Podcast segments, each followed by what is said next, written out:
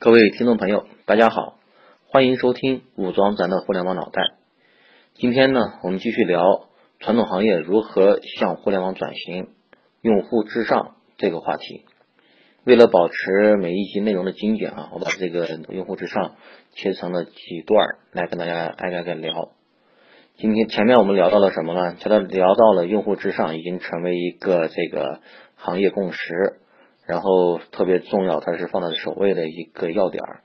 那么也讲了两种常见的用户思维的错误思维，比如说教育用户的这种错误思维，还有把那个跟客户呃发生一次联系之后，就再也不跟他们发生后续的联系的这种思维，也是这种错误的思维。那么我们今天要讲一讲为什么为什么要在那个互联网上用户至上。其实，大家如果说只全听了我前面讲的那些主题呢，应该会对这个东西自己如果梳理一下，应该也可以得出一个答案。因为所有的这些情况在我们之前的内容里面都聊到过。那我现在在这跟大家汇总一下。第一个，大家我们以前聊过互联网的一个去中心化，在互联网上，供方，比如说我们的产品或服务的一个提供方、生产方，对吧？他可以直接把这个东西给放到网站上，那么需方，比如说我们的用户，他需要使用、需要购买，那么他可以跟你两个直达。那更互联网企业、互联网产品更不用说了，他一下载一安装，对吧？更是供需双方直接对接了。那么供需双方直达去了中心化，大家更扁平化了。那你用户可以就跟你这个提供的。呃，产品和服务跟你这一方，大家直接就面对面了，不像以前还得通过层层的这个代理啊、中间方啊等等。你们站的那么近，对不对？你可以直接跟客户去交互，直接去面对客户。那这个是一个变化。第二个呢，在互联网上信息变得特别透明、特别对称。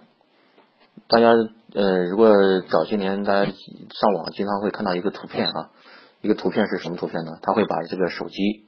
当时我记得是说的是苹果一款苹果手机，它的各个环节的成本是多少？它售价是多少？那么生产这么一款手机，它的成本，它的各方面的信息，它会是谁谁帮它加工的，谁帮它设计的？这些信息都在网上可以查到，特别透明。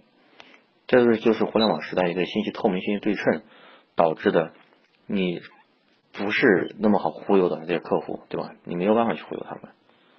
这是第二点，第三点呢？我们之前讲了六度分隔理论，就是互联网是张大网，你每个人要联系到另外一个人，最多只通过六个层次就可以联系到了。那这导致互联网的口碑效应，口碑传播的特别快、特别广。你一个转发，超发发，一群人一转发，马上这个事情就扩散出去了。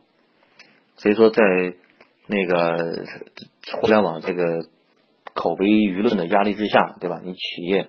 是不是得改变一下你以前的这种做法？那么第四条就是用户的转移成本特别低。他你你在这开了个网站卖东西，别人也是开个网站卖东西，你开发了一个程序，别人也开发了个程序，你只要让用用户跟你接触了之后，他的体验不是很爽的话，他下次他就找换别人家去了，因为他只需要重新下载安装或者重新打开一个新的网站就 OK 了。所以说这是这个第四个原因导致了用户的话语权变得更高。第五个就是在互联网这种行这种情况下是流量为王，因为互联网的流量就好比你这个商商场的这个人流这个人气一样的，你如果说没有人没有人流量，没有这大量的用户群来支撑的话，你这个企业是很难混得很好的。所以说上面这五条哈，咱们在前面的节目中都逐个逐个跟大家提到过，这五条。现象吧，或者是互联网上面的一个实际情况，就导致了咱们用户才是最最重要的。对一个通过互联网卖东西、卖产品或卖服务的，或者是本身就是一家互联网公司，对他们来说的话，必须把用户放到那个首位去考虑。这个就是为什么在互联网这个环境下要用户至上。